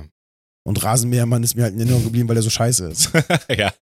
Ja, da können wir gleich noch in Anschluss reden, aber das, ach, ist ein geiles Thema. Ich kann dir nur erzählen, ich kann dir nur mansplainen den ganzen Tag und du musst es einfach brav ja, ich sage immer nur ja, ja, ja. Ist, ist perfekt, einfach. ja. Bestes Thema. ja, ja.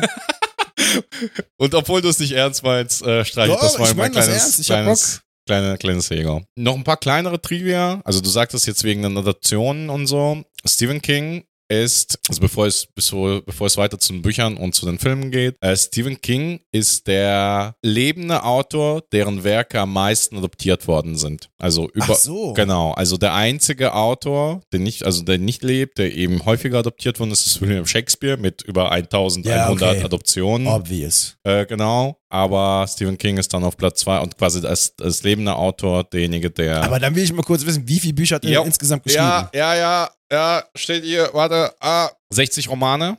Okay. Kurzgeschichten lassen sich nicht zählen, weil der, dieser Mann liebt Kurzgeschichten. Ja. Also ich glaube, da, darin sind a- also quasi in, in den 60 Romanen und 100 äh, Bänder mit Kurzgeschichten müsste es irgendwie. Alter, krass. Genau, oder, oder 100 Kurzgeschichten, aber 100 Kurzgeschichten kann ich mir nicht vorstellen, das, ist müsste ein mehr sein. wenig. Ja. Ja. 100 Bänder klingt schon nach realistisch. Genau. Nee, nee, warte mal. 100, warte mal. 100 Kurzgeschichten? Doch, das könnte sein. Ja, keine Ahnung. Auf jeden Fall habe ich hier 100 stehen. Wird schon stimmen. Ja. Sonst einfach an die Regie weitergeben. Die soll es ausschneiden. So. Und ist, also 2017 war der letzte Messung. 400 Millionen Bücher weltweit verkauft. Krass.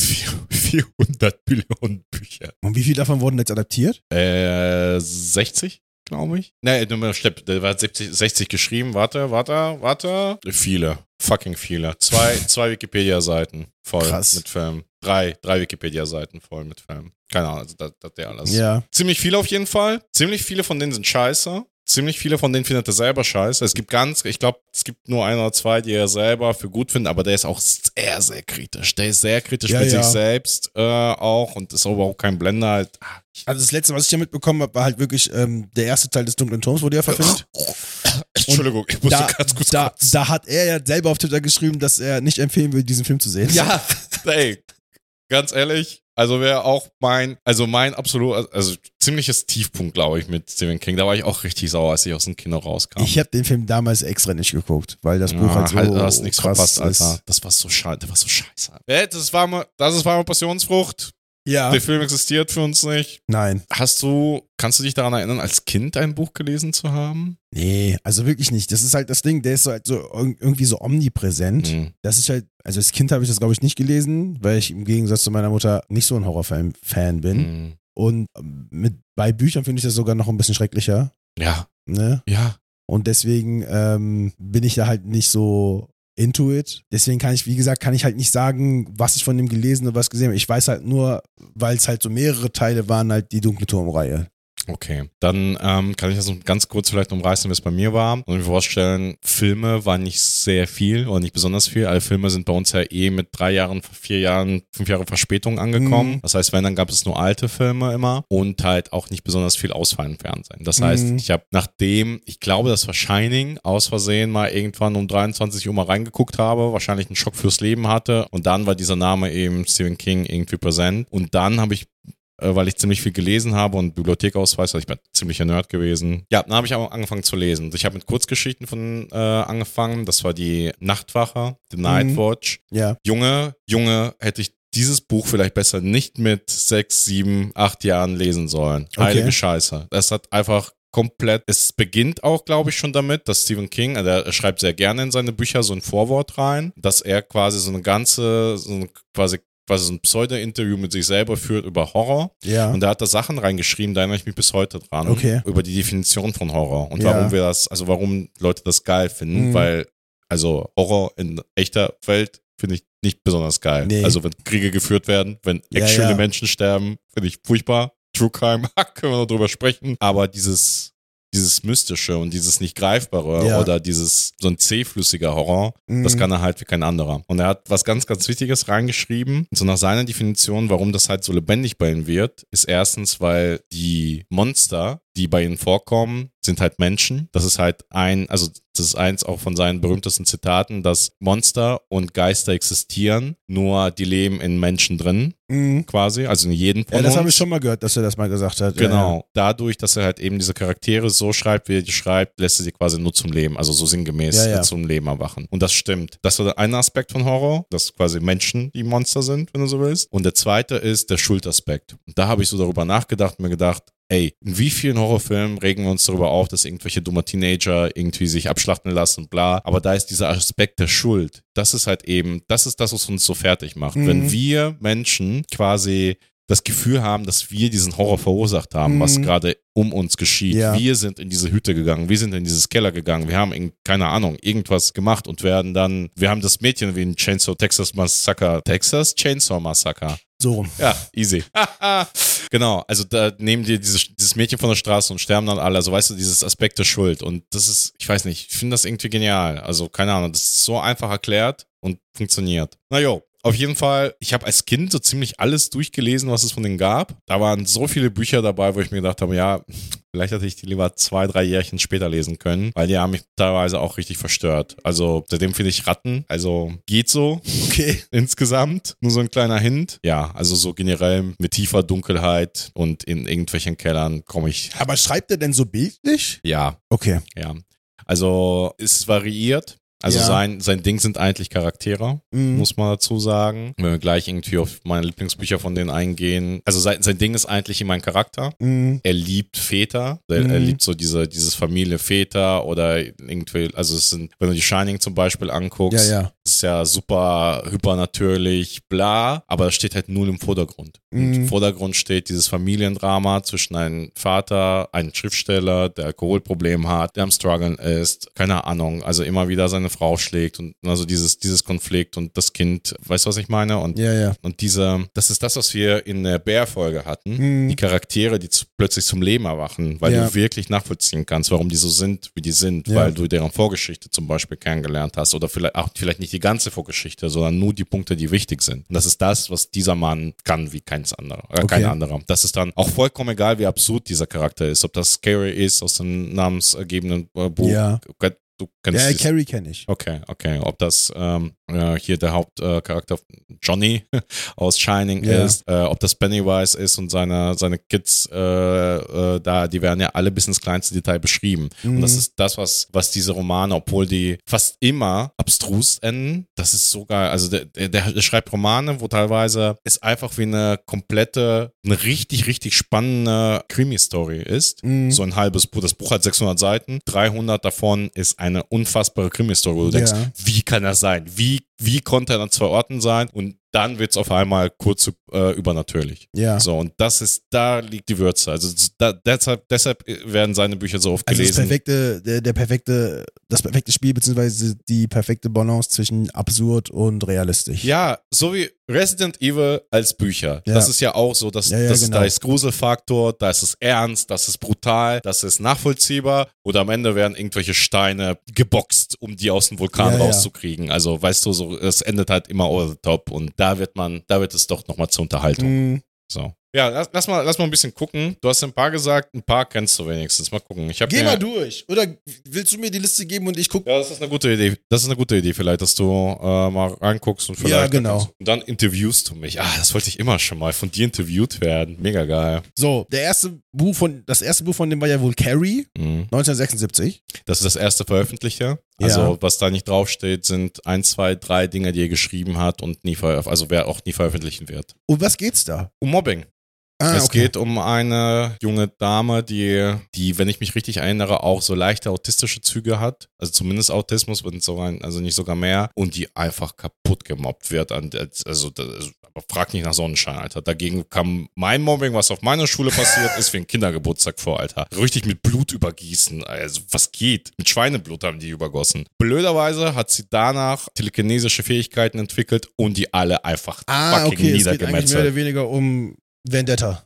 Aber auch da Mutter. Auch wieder Thema Eltern. Furchtbare Mutter. Religiös. Ab abusive. Ähm, also dieses, dieses Mädchen hatte einfach no life. Ganz furchtbar. Interessant finde ich, dass es dann, also das erste Buch 1976 veröffentlicht, Mhm. Carrie, äh, und dann Carrie 2 1999. Ähm, weiß ich nichts von. Habe ich nie was von Aber ich gehört. finde es interessant, dass du irgendwie äh, 20 Jahre später dann irgendwie Ich den zweiten Teil vermutlich, schreibst, ich ja. weiß nicht, also es ist wirklich als Roman, keine Ahnung. Also nee, habe ich nicht mitgekriegt, für mich existiert auch nur Ja, eins. Shining. Ja, Also ist alleine, alleine, alleine die Regie von Stanley Kubrick ist halt Stephen King hasste den Film. verstehen. Er hasste ihn Okay. dafür, weil dieses ganze Übernatürliche komplett quasi links liegen gelassen worden Ah, ist. Dieses, es wird- dieses Shining, ja, ja, es wird ja. quasi gar nicht thematisiert. auch nicht. Was ich nicht verstehen kann von Stephen Kings Seite, weil wenn man seinen Roman liest, ist es original so. Das Okay. halbe Buch besteht aus diesem Familiendrama und es ist von Kubrick so fantastisch eingefangen. Es ist einer meiner Lieblingsfilme. Äh, Ja, ja, also über Kubrick äh, können wir einen eigenen Podcast machen, ehrlich Ja. gesagt. Das ist äh, schon. genau, also ich finde, es ist eine geniale Adoption, aber ja, Stephen King mag das nicht und die Fans mögen es wohl scheinbar. Also die Hardcore-Stephen King-Fans mögen es auch nicht, aber die sollen vielleicht die Maul halten, keine Ahnung. Das haut mich gerade ein bisschen um. Ich muss noch mal gucken, ob das wirklich der Film ist, den ich denke, dass der das ist. Oh mein Gott. Was denn? Wusste ich nicht. Stand By Me ist ein, Q, äh, Kubrick sage ich schon, ist ein Stephen King Buch. Keine Ahnung. Also da geht es um vier Jugendliche, also das sind so mehr oder weniger Freunde, einer so glaube ich lose. Also die wollen eigentlich, sind auf der Suche nach, also einer sagt, ich habe was gefunden, ich möchte euch das zeigen. Äh, Der hat dann eine Leiche gefunden und eigentlich geht es darum, dass die halt diese Leiche sehen wollen. Und auf dem Weg dahin, gefühlt sterben, glaube ich, alle. Du hast gerade jede zweite Geschichte von Stephen King beschrieben, aber ey, möglich. Ich beschreibe, also dazu muss ich halt noch ein bisschen sagen, ich beschreibe mich selbst als Fan, aber bei äh, 60 Romanen und 100 Kurzgeschichten, man mögen verzeihen, wenn ich halt nicht wirklich jede einzelne davon gelesen habe. Ja, genau, es geht wirklich darum, also es geht um vier Jugendliche, da sagt einer halt, ich habe eine Leiche gefunden, lass mal dahin gehen, um sich irgendwie anzugucken. Auf dem Weg dahin äh, erleben die halt so ein bisschen was und auf dem Weg zurück ist es dann aber so, dass die sich halt so krass wegen dieser Leiche, Leiche zerstreiten, dass die halt mit dieser Leiche, also wie die damit umgehen sollen und so ein Scheiß, dass es halt dann innerhalb dieser Gruppe zu so psychischen Spielchen kommt, sodass die halt zum Schluss halt hardcore verstritten sind. Ich glaube sogar einer stirbt sogar auf dem Weg zurück. Klingt richtig geil, sollte ich eigentlich mal lesen, Stand by ich. me. Also ich weiß auf jeden Fall, dass der mal verfilmt worden ist und dass der immer wieder so halt als ähm, Referenz in so Serien und so als, aus Spaß benutzt wird. Das ist ein, also, Geil. du hast Okay. ja Running Man Ja, von Arnold Schwarz, mit Arnold Da, Schwarzenegger. da wollte ich kurz darüber reden, weil das ist ein gutes Beispiel dafür ist, dass der Film und das Buch aber komplett in unterschiedliche Richtungen gehen. Aber komplett. Warte mal, komplett. Running Man ist doch der Typ, also aus der Zukunft kommt. dystopische, dystopische Zukunft. In den Romanen ist es so, dass es auch ein Game, also quasi die Schwerverbrecher werden in so ein Spiel reingesetzt, bei dem sie gejagt werden. Mhm. aber nicht in so ein, also auch so mit Kameras und so showmäßig, aber nicht so komisch irgendwie in einen Raum eingesperrt, was überhaupt gar keinen Sinn ergibt, sondern die werden halt, also die kommen, die unterschreiben, dass die quasi, Also wenn- Squid Game und äh, The Purge ja, so ähnlich, genau, aber es wird halt quasi eine Man Manhunt auf die aufgemacht Mhm. und alle, also die, es gibt halt, also das ganze Land jagt ihn quasi. Also das Mhm. ist quasi, das ist, das soll halt, das nicht, nicht einfach nur die Leute, die dafür bezahlt werden. Das ist ganz wichtig. Also jeder, den sieht, ist halt quasi freiwillig und dafür natürlich in, mit Arnold Schwarzenegger ist das alles absurd und eher so, so ein bisschen wie dieser ganz schlechter Burton Batman äh, Ja, ja. mäßig. Aber als Kind habe ich es natürlich gefeiert, weil ich Arnold Schwarzenegger gefeiert habe. Ja, ein Jahr, nee, zwei Jahre danach hat der Friedhof der Kuscheltiere geschrieben. Yo. Friedhof der Kuscheltiere, glaube ich, sagt jedem sogar was. Ja. Ne? Kind stirbt, Vater sagt, er möchte das Kind zurückhaben, begräbt ihn in dem sogenannten Kuschel äh, Friedhof der Kuscheltiere, wo er hofft, dass das Kind wieder zu leben kommt, was auch Ist passiert. auch richtig gute Idee auch einfach. Ist doch klar. Also ich meine, äh, wie, wo, wie kommt man auf so eine Scheiße? Ganz ehrlich. Ein Jahr danach S. Ja, auch. Es ist ganz schwieriger Fall bei mir. Okay. Kurz, kurz abgeschnitten. Äh, fantastischer Roman, furchtbarer Film. Wie ich finde, Auch auch, der der, erste? erste. Auch der erste. Also mich hat vor allen Dingen diese, wobei, warte mal, wo war das? Nee, anders. Also den Film fand ich gut, bis okay. Also okay bis gut. Aber der Roman selbst hat mich extrem verstört. Vor allem die, diese ganz komische Szene, da habe ich bis heute nicht verstanden, diese komische Kindersex-Szene. Kindersex-Szene ist die, Die, die habe ich bis so, weil das irgendwie Nee, so das soll ja Liebe eigentlich wohl halt. Verbindung und Liebe. Nee, das soll halt irgendwie nachweisen, dass halt in dem Moment das S bei den Kindern, also das wirklich, ne, das psychologische S, ja. so krass kickt, dass die halt alle Hemmungen fallen lassen Ja. und dann halt dazu kommt, also ne, das ist halt auch psychologisch, was mit den Kindern passiert, in dem Sinne, dass halt originally das S halt übernimmt. Naja, genau. Und das vor allen Dingen, dass sie halt quasi dieses ganze Kinder waren und da anfällig waren und nochmal zurückkommen als Erwachsene quasi, um dieses Trauma zu überwinden, so in die Richtung. Aber trotzdem, weiß ich nicht, brauche ich heute nicht. Also, na, na, Dann naja. hast du hier noch bei den Verfilmungen äh, Misery von 1990. Ja, Misery ist krass, Alter. Also, um das mal auf den Punkt zu bringen, also Handlung ist äh, relativ schnell erklärt. Ein berühmter Autor, Stephen King liebt Autoren in Hauptrollen, hat einen Unfall in den Bergen, anscheinend, der kann sich nicht erinnern, wacht auf in so eine Schneehütte und wird von so einer stämmigen Frau bewacht und anscheinend wurde er von ihr gerettet. Nur, dass die Frau das Münchhausen-Komplex hat. Die will unbedingt, dass der weiter krank bleibt. dass Genau. er krank bleibt und ihr Lieblingsroman so schreibt, wie sie es haben Ja, ja, möchte. okay. Fantastische Geschichte, fantastischer Film. Endlich, also einmal komplett ohne Übernatürlichen, aber das trieft so von Horror. Also vor allen Dingen das Buch, du kannst halt einfach merken, wie unangenehm diesem Mann das ist und wie unbedingt er sich daraus retten möchte und wie grauenerregend auch einfach eine, eine Person, eine Frau werden kann in bestimmten Bedingungen, wenn man Macht über jemanden hat. Boah, Ja, ja, Das- doch, der, der, der, der, der, das Film bzw. der Buch sagt mir, der, der, ist beides gut. Film gut, Buch gut, super. Also ein paar Bücher möchte ich noch erwähnen. Auf jeden Fall, also auf jeden Fall dieses Kurzgeschichtensammlung Die Nachtwache ist krank. Also das ist, äh, das ist für mich die Definition von Horror. Dadurch, dass die Geschichten so kurz sind, bist du einfach richtig drin. Vor allen Dingen, wenn du die als Kind gelesen hast, du also wirklich, du, ich habe keine Horrorfilme gebraucht. Meine Fantasie hat es einfach komplett erledigt. Ja. Okay, das finde ich jetzt interessant, weil hier steht er als Buch drin, aber nicht komischerweise als ähm, Verfilmung. Green Mile war mir auch nicht bewusst, dass das von ihm ist. Ja, ja. Ach so. Also das ist, also die Filme habe ich, habe ich ja auch hier. Ah, okay. Äh, ist auch die einzige von den hochkarätigen Verfilmungen, die ich nicht gelesen habe. Ich habe es nicht geschafft. Also bei den Filmen muss ich schon drei Stunden heulen währenddessen und zwei Stunden noch danach. So, ich, wenn ich mir vorstelle, das lesen zu müssen, dann äh, ja, bin ich halt komplett raus. Welche Bücher, also welches ich noch krass fand und eigentlich müsste es da auch angestrichen werden, Ja, das ist der Todesmarsch von 79. ist fantastisch. Unter dem Pseudonym Richard Bachmann. Genau, kennen, kennen die wenigen. Dieses Buch hat mich schockiert. Das ist wieder dystopische Zukunft. Das ist wie Hunger Games im Endeffekt, nur halt viel früher. Er hat quasi die Hunger Games erfunden. Nur das Spiel ist so, dass es werden Jugendliche auch aus, aus Familien quasi ernannt, äh, mehr oder weniger freiwillig, die den Todesmarsch machen müssen. Und zwar, man stellt sich in eine Reihe auf, zwei Leute nebeneinander, keine Ahnung, 100 Jugendliche, so, Mann, Männ, Männlein wie Weiblein. Und dann laufen die los und dürfen nicht anhalten, bis die am Ziel sind. Okay.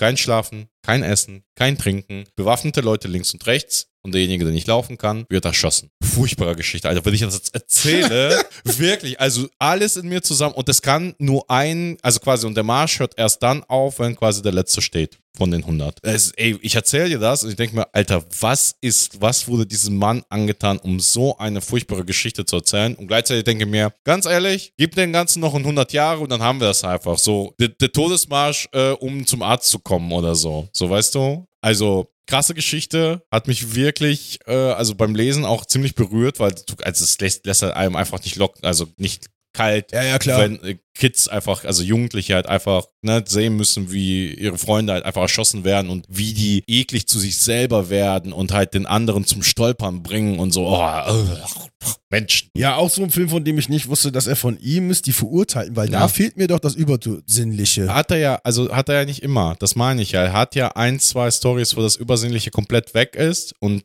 die sind auch ziemlich gut. Weil also das ist ja seit gefühlt 20 Jahren der meistgeliebteste Film auf Ist- IMDb. genau, genau. Und ich glaube, ich habe den selber viermal gesehen oder so. Fantastischer Film, fantastischer Roman, ich lieb's, aber da, äh, wer den jetzt bis heute nicht gesehen hat, aber bitte, bitte schaltet diesen Podcast aus. Nein, bitte nicht. Nein, bleibt, bleibt, wir brauchen die Dann Zeit. hast du hier noch einen Film unterstrichen, der ist Langoliers? Langoliers. Verschollenen Zeitloch.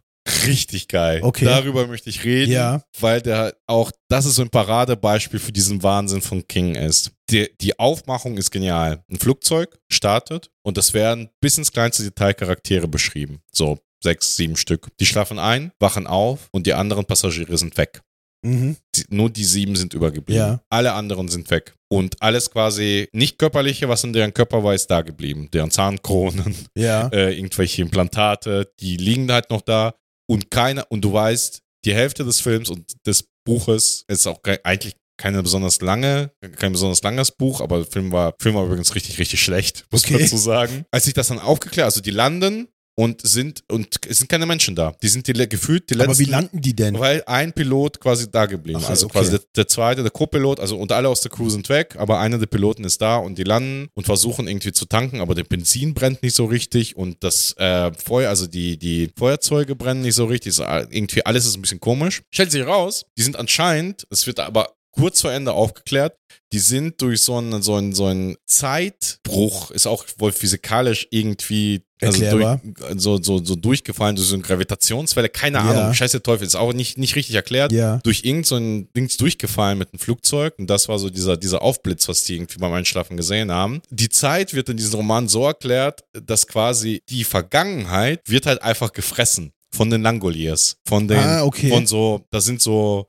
gigantische Viecher, die halt einfach nur so schwarz sind und aus Mündern bestehen. Das ist das Ding, äh, die, die Kings Erklärung dafür, warum es keine Rückreise in die Vergangenheit geben kann. Also es ist halt irgendwie Ja, ja. also, ne, die Physiker sind ja überzeugt, dass wenn Zeitreisen funktionieren, dann gehen die nur nach vorne und Ja, nie ja. zurück, bla, weil die Zeit, die, die quasi hinter uns liegt, die ist weg. Und die wird halt gefressen von den Viechern. Und dann müssen die, dann wird's richtig albern, dann müssen die in dieses Flugzeug und irgendwie wegfliegen und werden von diesen Viechern gejagt und irgendwie schaffen die das. Film ist total, totale Grütze, aber dieser, dieser Aspekt, dass die Zeit, die hinter uns ist, einfach gefressen ist und einfach weg ist, ich weiß nicht, ich fand das interessant.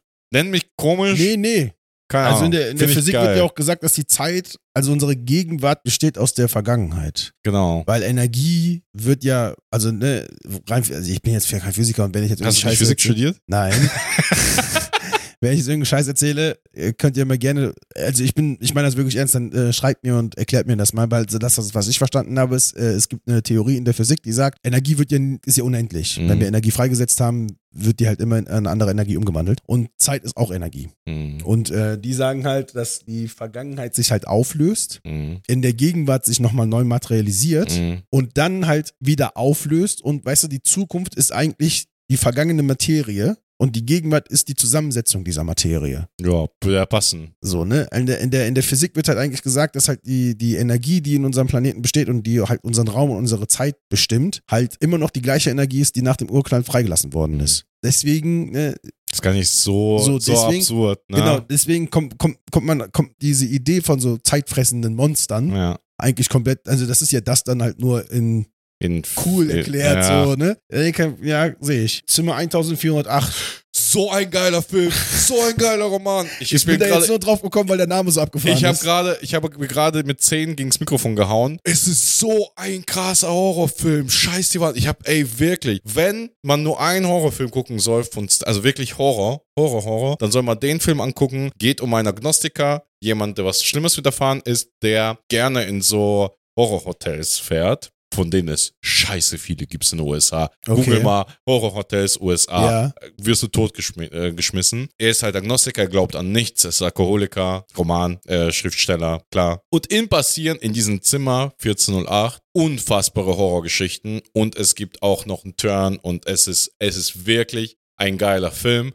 Aber Junge, Junge ist er gruselig und schrecklich vor allen Dingen. Also der ist, der, der erschreckt einen halt auch. Der Hauptdarsteller. John Cus- Cusack und Cusack. Samuel, L. Jackson. Und er spielt richtig gut. Also äh, Samuel ist nur ein bisschen zu sehen, sondern eher eine kleine Rolle, aber spielt sehr, sehr gut. äh, So. Und der Cusack, der spielt allein die Wand. Und also eigentlich sieht man auch nur ihn quasi und seine Leiden. Oh, es ist so ein geiler Film. Es ist so geil.